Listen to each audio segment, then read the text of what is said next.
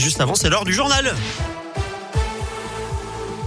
Le journal préparé et présenté par Gaëtan Barallon. Bonjour Gaëtan. Bonjour Eric, bonjour à tous. On débute par vos conditions de circulation avec des ralentissements actuellement dans le secteur de Firmini avec euh, des travaux sur la RN 88 en direction euh, notamment de la Haute-Loire. Mais ça se passe dans les deux sens de euh, circulation. Soyez prudents et patients dans le secteur.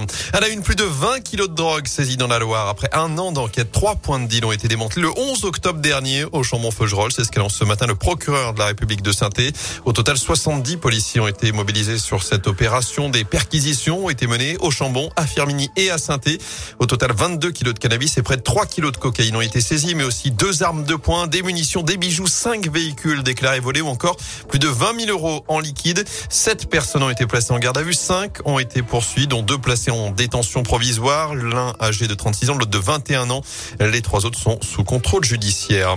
À retenir également, prenez vos précautions. À Saint-Chamond, les urgences de l'hôpital du Gier sont désormais fermées le soir et la nuit à partir d'aujourd'hui en cause d'un effectif médical insuffisant selon la direction. Jusqu'au 31 décembre, le service n'est donc ouvert que de 9h à 19h. Les urgences de la maternité ne sont en revanche pas concernées. En bref, les salariés de l'EFS appelés à la grève toute cette semaine sont les trois principaux syndicats qui se mobilisent. Ils réclament des hausses de salaire prévues dans le cadre du Ségur de la santé pour les hôpitaux et les maisons de retraite, mais pas pour ces établissements français du sang.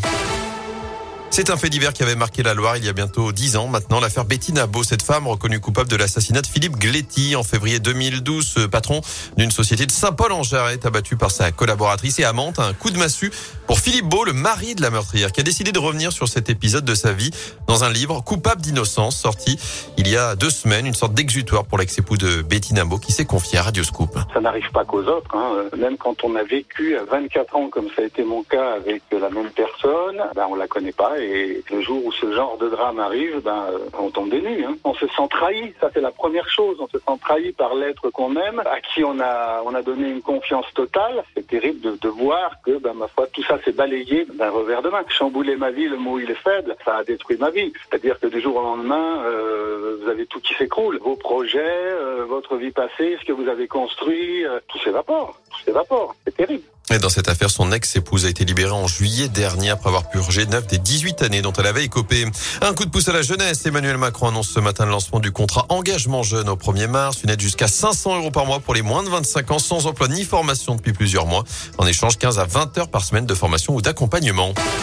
En foot, les Verts attendus à l'entraînement cet après-midi à l'Etra. Cinq jours de la réception du Clermont Foot, ce sera huis clos à Geoffroy Guichard, mais les supporters vont se faire entendre dimanche. Quatre groupes appellent au rassemblement à partir de 13h30 devant le Zénith de saint pour exprimer leur ras-le-bol face à cette situation et réclamer à nouveau le départ du coach Claude Puel.